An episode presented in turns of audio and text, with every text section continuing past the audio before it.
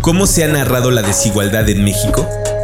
¿Cuáles son nuestros referentes y cómo han influido para que concibamos la desigualdad como característica innegable de un país en que conviven 13 de los 100 hombres más ricos del planeta con 52 millones de pobres y también hombres y mujeres igualmente capacitados que no tienen el mismo salario? Puestos públicos que excluyen de facto a personas por su origen social o niños cuyo futuro está determinado por el lugar en que nacieron.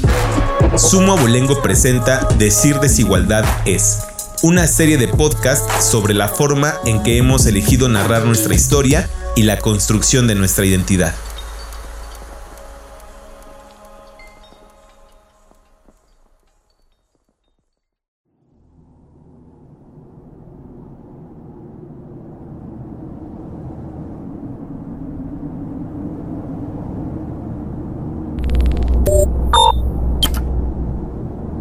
Éramos apenas unos algunos, poco menos de 20. Fernando fue el último en entrar. Lo hubieran visto la noche que se enteró. No cabía en sí. Al fin lo logré, al fin lo logré, le gritaba Ricardo. No es que no lo supiera. Esas cosas se perciben, se notan, y uno las sabe. Pero no es lo mismo estar comprometidos de palabra a que te den el diamante y la sortija. Había algo en entrar que es difícil de explicar. Unos dicen que era selecto, exclusivo, pero era mucho más.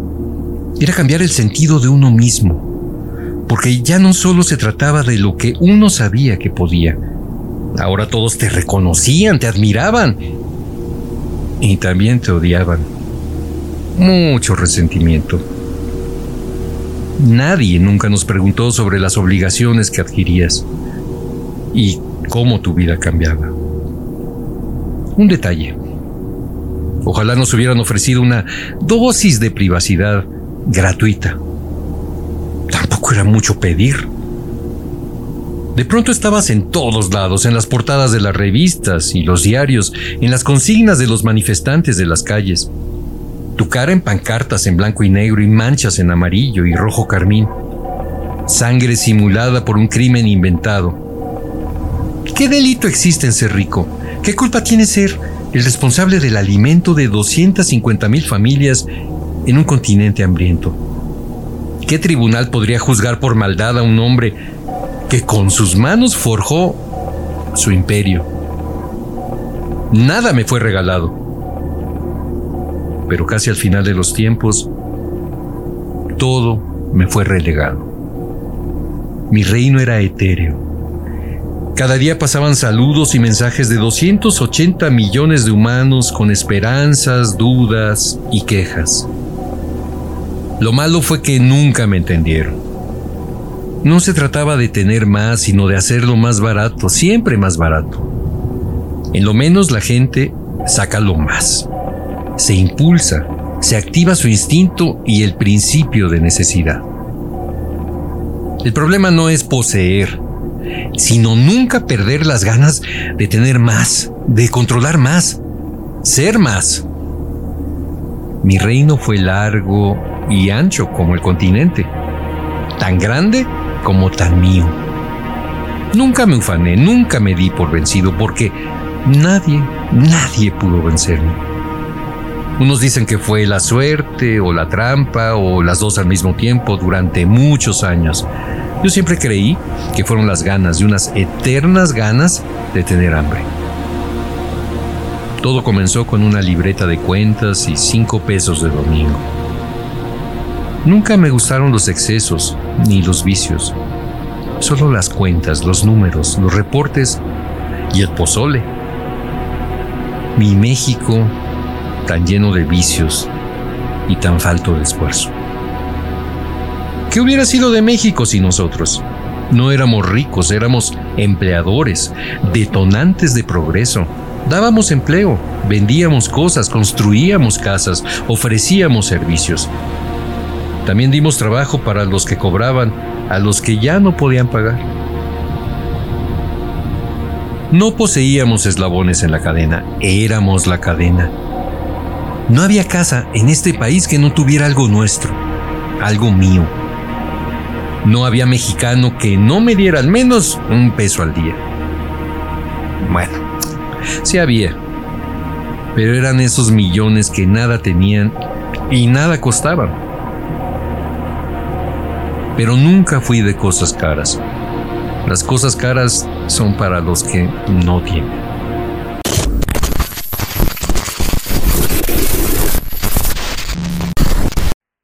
Ahí es donde se hacen las llamadas, ¿ya vieron? ¿Y esto qué es? Por aquí pasan las ideas y los sentimientos de más de 100 millones de mexicanos.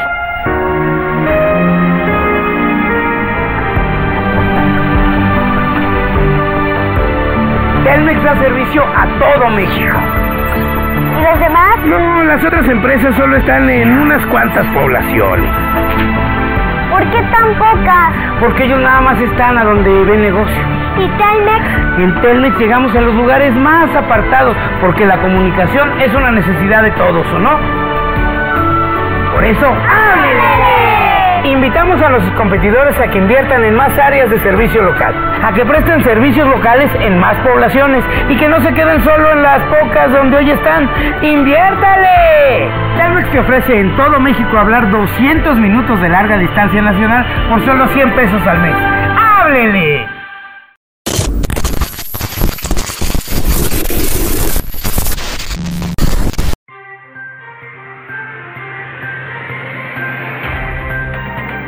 El 31 de enero es el último 31 de enero de los años de la humanidad.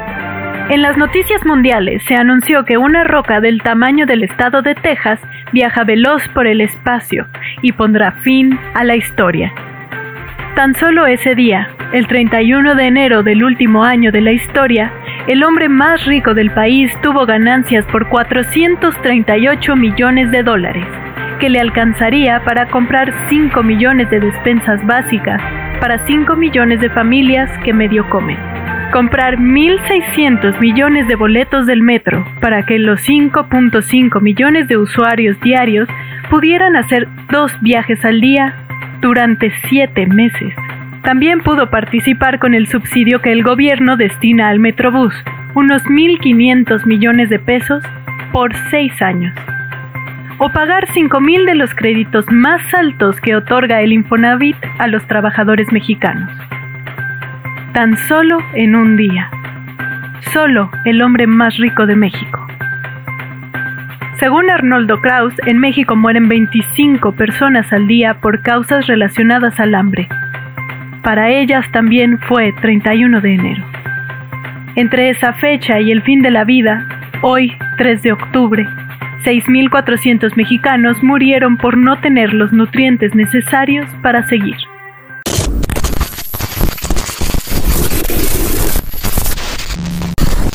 El hubiera no existe. No te pierdas las rebajas. Soy, soy, totalmente palacio.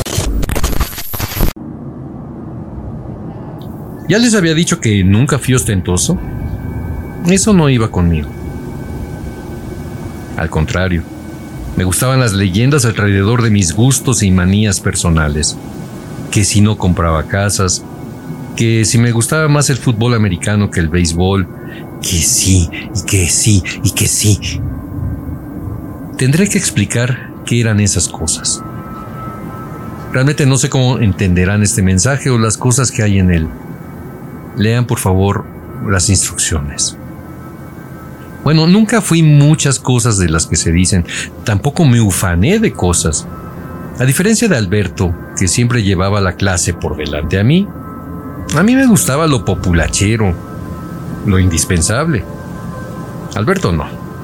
Su nombre era lujo, oro, plata y palacios.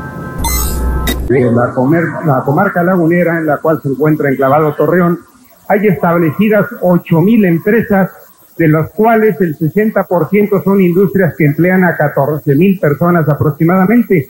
De las más importantes podemos mencionar la compañía metalúrgica Peñoles, que emplea a 3.800 personas. Sus principales productos metálicos como plata, plomo, cobre, zinc, cadmio y bismuto, entre otros, son industrializados y enviados a, a países como Japón, Francia, Bélgica, Alemania, Italia, Corea, Taiwán, España y varios de Sudamérica. Pero no siempre le fue bien. Tuvo momentos cabrones. Ay, ese Alberto, tan preocupado, tan escrupuloso, tan... Hasta se hizo dueño de su escuela. Y una que se hizo dueña del país. Eso sí, tuvo sus momentos de gloria. Daba empleos en todos lados, las minas, las tiendas, los chescos. También sabía de seguros. Era una historia padre, de esfuerzo. Alberto es el ejemplo de que nadie te regala nada, que puedes tener un apellido pero necesitas de mucho talento y ganas. Trabajo arduo. Muchos pensaban que teníamos el futuro resuelto. Nada más falso. Nosotros creamos nuestro futuro, lo imaginamos, lo moldeamos y los fuimos edificando ladrillo a ladrillo. Tampoco le dijimos que no a una ayudadita del gobierno. De algo nos tenía que retribuir por todo lo que le dimos. Educamos a sus ciudadanos, les dimos comunicación, objetivos, sueños y entretenimiento. Los hicimos mejores porque les dimos propósitos. Si no lo hubiéramos hecho de esa manera, ¿para qué haber trabajado? Si la gente no tiene propósito, no crea nada. La mediocridad la engulle rápido como una serpiente los huevos de la gallina. Nadie nunca reparó en nuestras pérdidas, en lo que nos costaba mantener a flote un país lleno de corrupción y lento como un elefante reumático. Nadie nos preguntó qué necesitábamos. Alberto tuvo una mala época. Perdió la mitad de todo lo que tenía. Y no vimos a gente apoyando a sus trabajadores, preocupados.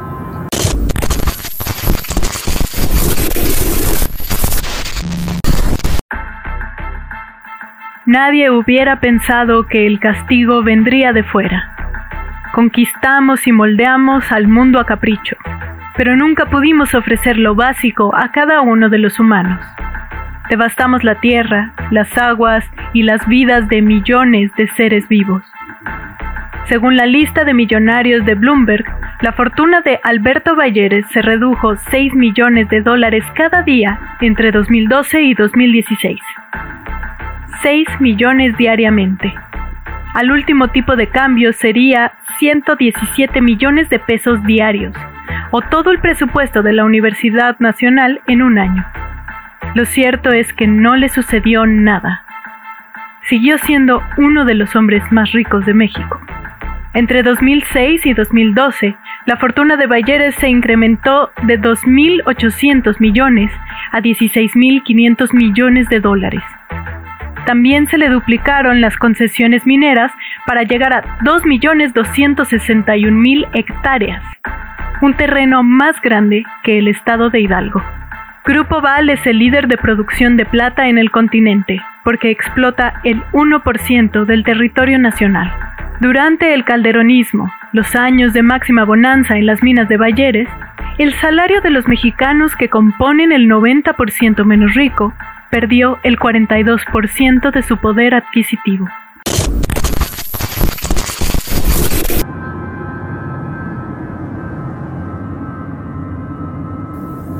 Qué preciosos los metales, ¿no?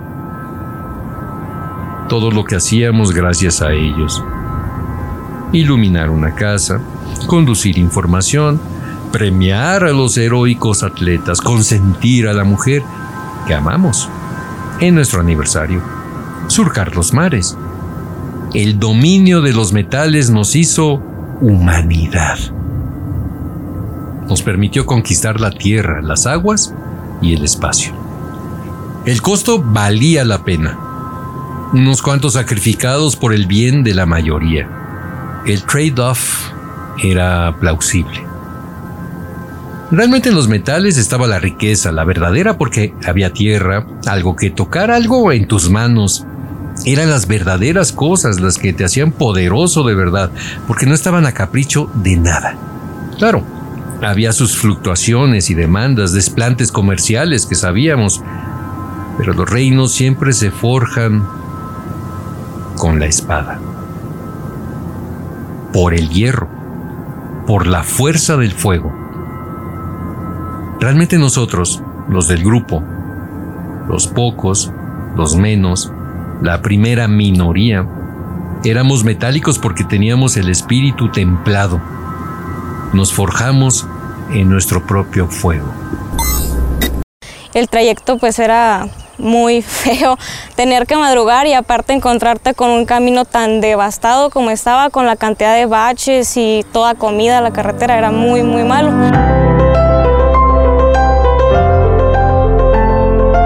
Estaba intransitable, ya no teníamos un kilómetro en buenas condiciones. Había muchos accidentes por tantos uh, baches que había. Hacía que como tres horas y media cuando de, de a tiro estaba mala y ahorita pues hago una hora 15 minutos. Estamos muy agradecidos con Grupo México por haber tomado en cuenta nuestra petición de arreglar la carretera porque ya, ya era tiempo. Mucha gente prefería hacer algunas de sus actividades hacia Hermosillo por la situación de que la carretera estaba en pésimas condiciones. Era una obra pues muy reclamada por varios años por toda la ciudadanía. Ha sido un año de transformación y, y la diferencia se ha notado gracias a, a la buena coordinación y colaboración que se ha dado en los diferentes este, niveles de gobierno y también este, la buena disposición del Grupo México. El que la gente venga y tenga una carretera segura está maravilloso. En definitiva no se podía remodelar más que volverla a construir. Es una chulada, es una chulada, no le pueden pedir más y viene hecha. Pues. Es una carretera totalmente renovada y pues eso le da seguridad a las familias que transitan para venir o para salir de Cananea, pero también es una oportunidad más de inversión. Nosotros lo vemos como una obra que viene, que viene a detonar lo que es el turismo, lo que es la economía, el traslado de los productos que en la región se producen. Muchas gracias al Grupo México. Todos los trabajos que realiza los hace de acuerdo a las especificaciones y calidades vigentes, cuidando todos los detalles, porque el Grupo México siempre cumple lo que promete realizar.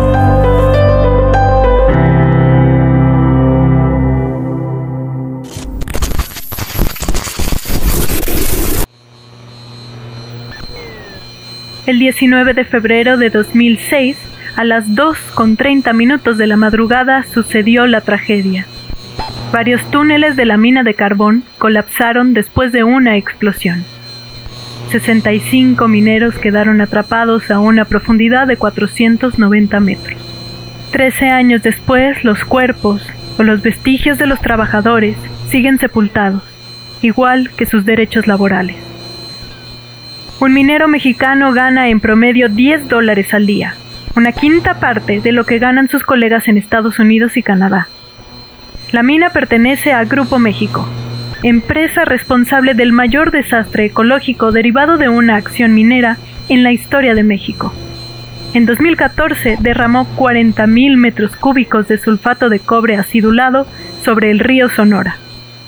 Germán Larrea, presidente del Consejo de la Minera, declaró que el cuerpo de agua no estaba contaminado, solo estaba sucio. El año pasado, Grupo México difirió su pago de impuestos por 31.804 millones de pesos que no fueron recaudados por el Estado.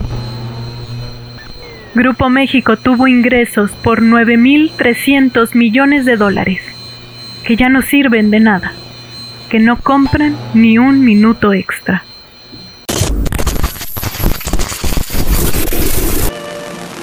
Como dijo Pedro Infante, esa cosa de las diferencias sociales no lo deja uno aventarse.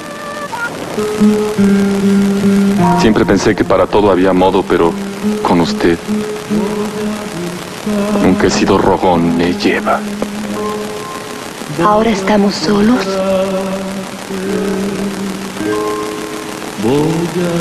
Ahorita.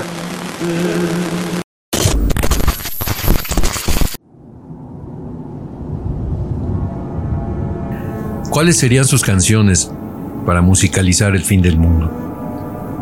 ¿Cuáles serían los sabores que quisieran probar por última vez? ¿A quienes quisieran darle el último abrazo mientras todo termina? El fin del mundo nunca fue una amenaza porque porque se volvió promesa al poco tiempo de descubrir la piedrota. Nunca me sentí más liberado que al saber que vendría un fin poético y democrático para todos por igual. Ya no habría notas con mentiras y leyendas urbanas sobre si me gustaban los molletes o los quepes charola, que si hago esto o prefiero lo otro. La riqueza es un estado mental, un set en el que suceden las escenas del éxito. La riqueza es una ética, un marco de acciones y decisiones. Todo el tiempo se toman decisiones. Eso te convierte en rico y eso te transforma en millonario. No tiene que ver el abolengo, los amigos, porque esas decisiones y esa ética te ponen con los amigos que necesitas, con las personas indispensables. De Jean-Paul Getty aprendí a tener una mentalidad millonaria. En 1973, un comando secuestró al nieto de John Paul Getty. Los captores demandaban 17 millones de dólares. Al momento, Getty era el hombre más rico del mundo. Se negó a pagar. Si pago por el secuestro de un nieto, ahora secuestrarán a todos. Al niño le fue mutilada la oreja. ¿Por qué los millonarios no nos salvaron? Pudimos mandar a Bruce Willis con un taladro petrolero a cambiar la dirección de la roca, pero nadie se puso de acuerdo para el joint venture. Ser millonario requiere de mucha astucia y mucha disciplina, orden, cuentas, equilibrio. Ser rico es un arte, porque es un ejercicio de proporción, quizás de estilo cada billete tiene su propia zona áurea. Lo demás es chismerío y mala prensa. Resentimiento disfrazado de academia. Cada uno tiene un propósito en la existencia y todo lo que haga, cada detalle, incluso la manera de tomar la cuchara, debe ayudarnos a eso. Si no, es pérdida de tiempo. Farándula. ¿Se acuerdan de Fernando? Era un cabrón que valía por cinco todos los millones. Una mente brillante, volador en tierra. Una lástima que su ingreso al grupo fuera tan tarde, pero pudo haber hecho mucho más por nuestro país. Tenía potencial el canijo. Ahora que hace frío, me da un poco de melancolía. Decidí no ver a nadie estos dos últimos días. Solo iba a ser más doloroso. Tener la ventaja de saber el desenlace te debe facilitar la ausencia y no hacer más complicada la partida. ¿A quién le lloras? Tu hijo, tu nieto, tu mejor amigo sufrirán el mismo destino. No tienes que darles ánimo ni fingir sonrisas que traen debajo otra mueca. El estado de ánimo no es responsabilidad de nadie porque por primera vez en la vida no tengo nada. Porque ya nada es nada. ¿Así se veía la vida?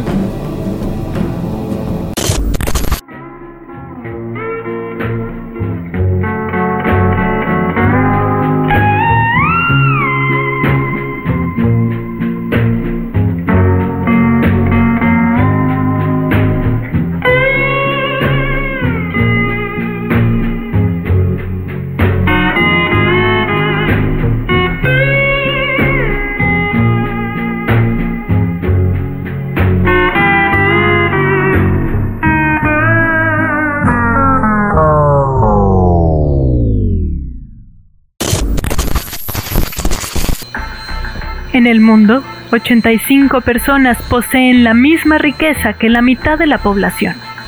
Es decir, 85 tienen lo mismo que 3.500 millones de personas.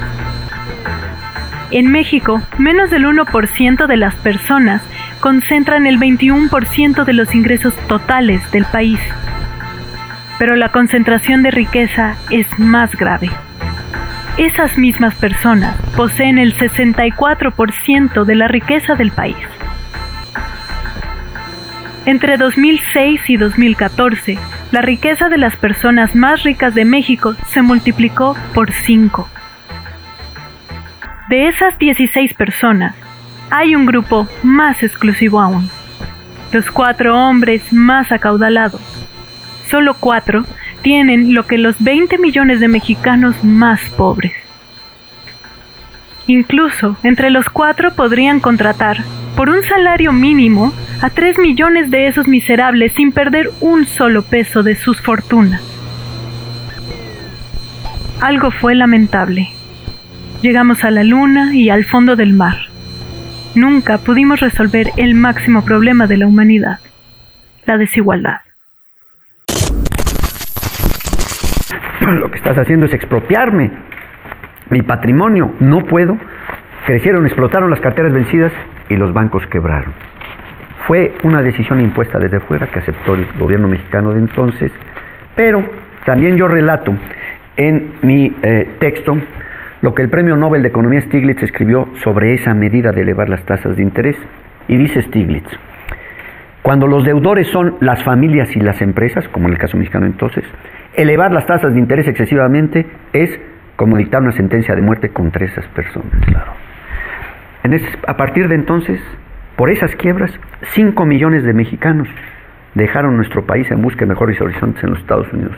Explotó la migración mexicana. Yo creo que es la migración masiva de un país a otro más alta en la historia en tiempos de paz. Una crisis económica de una dimensión tremenda. Más de 10 millones de mexicanos pasaron a formar parte de la pobreza extrema. Se desplomó la economía y lo más terrible fue el desencanto nacional, la decepción, la pérdida de la fe en que podíamos por nuestras propias fuerzas salir adelante. Hay algo de común en los cuatro hombres más ricos del mundo. El debilitamiento del Estado gracias al cambio. La vigente ley de minería de 1992 es un despojo de los bienes nacionales. No es coincidencia que los tres personajes más acaudalados de México tengan importantes desarrollos mineros a lo largo del país. En conjunto, Frisco, Peñoles y Grupo México explotan casi todo el territorio nacional, dejando a su paso una estela de miseria. En los 22 municipios con mayor actividad minera, el 76% de sus habitantes viven en la pobreza.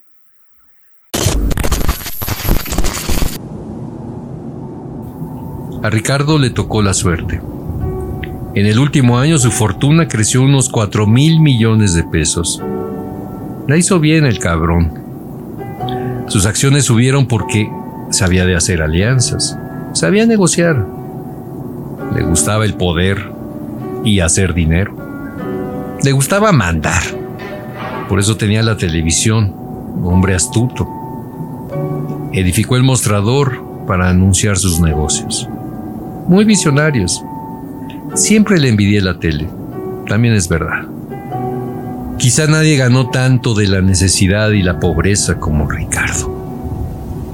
Pero a cambio de los abonos chiquitos, permitió que los más miserables, los desamparados, arañaran la ilusión del consumo. Una tele grandota, un radio que suena fuerte, un teléfono inteligente para chatear pendejadas.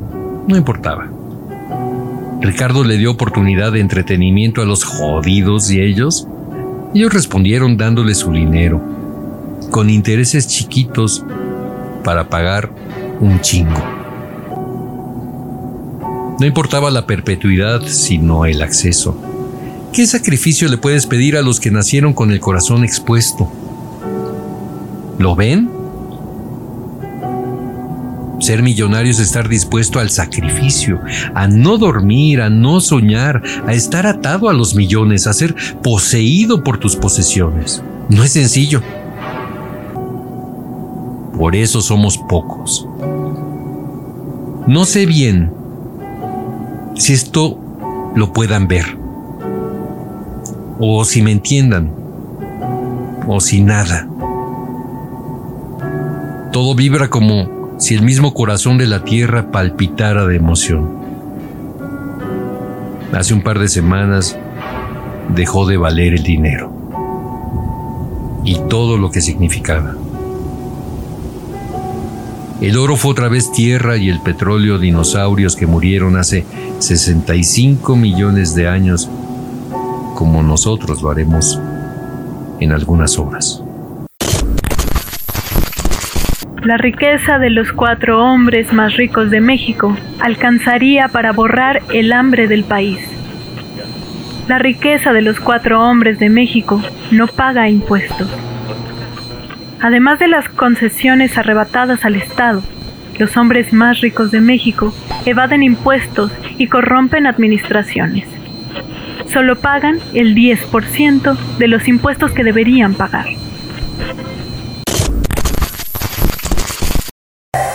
Ya llegó quien esperaban. Ya llegó la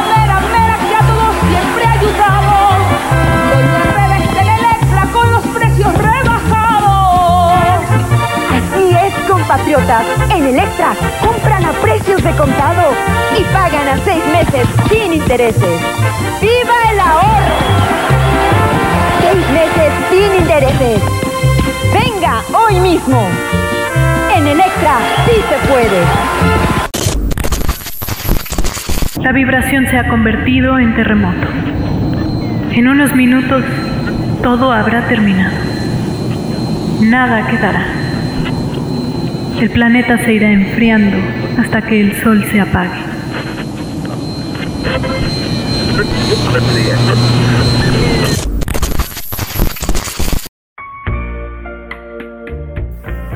En los últimos minutos de esta grabación se escucharán quizás lamentos. De verdad espero que no sean los míos. Moriré al mismo tiempo que otros 7 mil millones de cabrones. Pero hoy, hoy me tocó contarle a ustedes lo que fui. Nada más democrático que una muerte masiva. Pero incluso en las democracias, las muertes no son las mismas. Reciban esto y ojalá lo entiendan. Si no están conmigo, al menos comprendan mis motivos. Nunca me desentendí de mis responsabilidades con mi gente y mi país. La única cosa que me motivó fue generar riqueza para todos. Puede que me haya quedado un poco más o que haya aprovechado mi situación, pero siempre quise un ganar, ganar. Ahora que todos perdimos, que todo ha terminado, me despido a nombre de miles de millones de personas. Esta fue mi historia y mi voz viajará en ondas por toda la galaxia.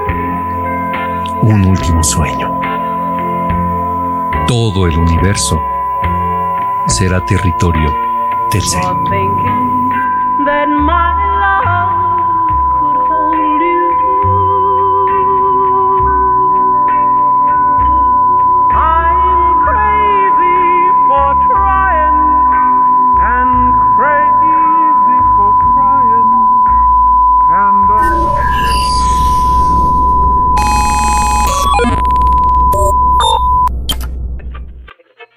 En una ocasión, Adam Smith, parafraseando a Thomas Hobbes, dijo que la riqueza es poder.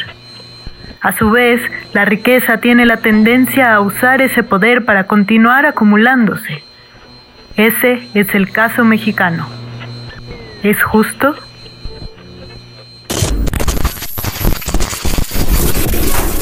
Decir desigualdad es Episodio 5. Rentistas o innovadores. Una producción de Sumo Abolengo para No FM Radio. Idea original, Oscar Suárez Alemán, Diego Castañeda Garza y Martí Gil. Investigación y guion, Diego Mejía. Producción, Gabriel Astorga, Oscar Suárez Alemán y Benjamín Morales. Edición, Sebastián Morales. Locución, Ana Martínez de Buen y Alán Derbez. Diseño gráfico, Gonzalo Fontano. Agradecemos al Fondo Nacional para la Cultura y las Artes el apoyo proporcionado para la realización de este programa. No FM. Todo menos miedo.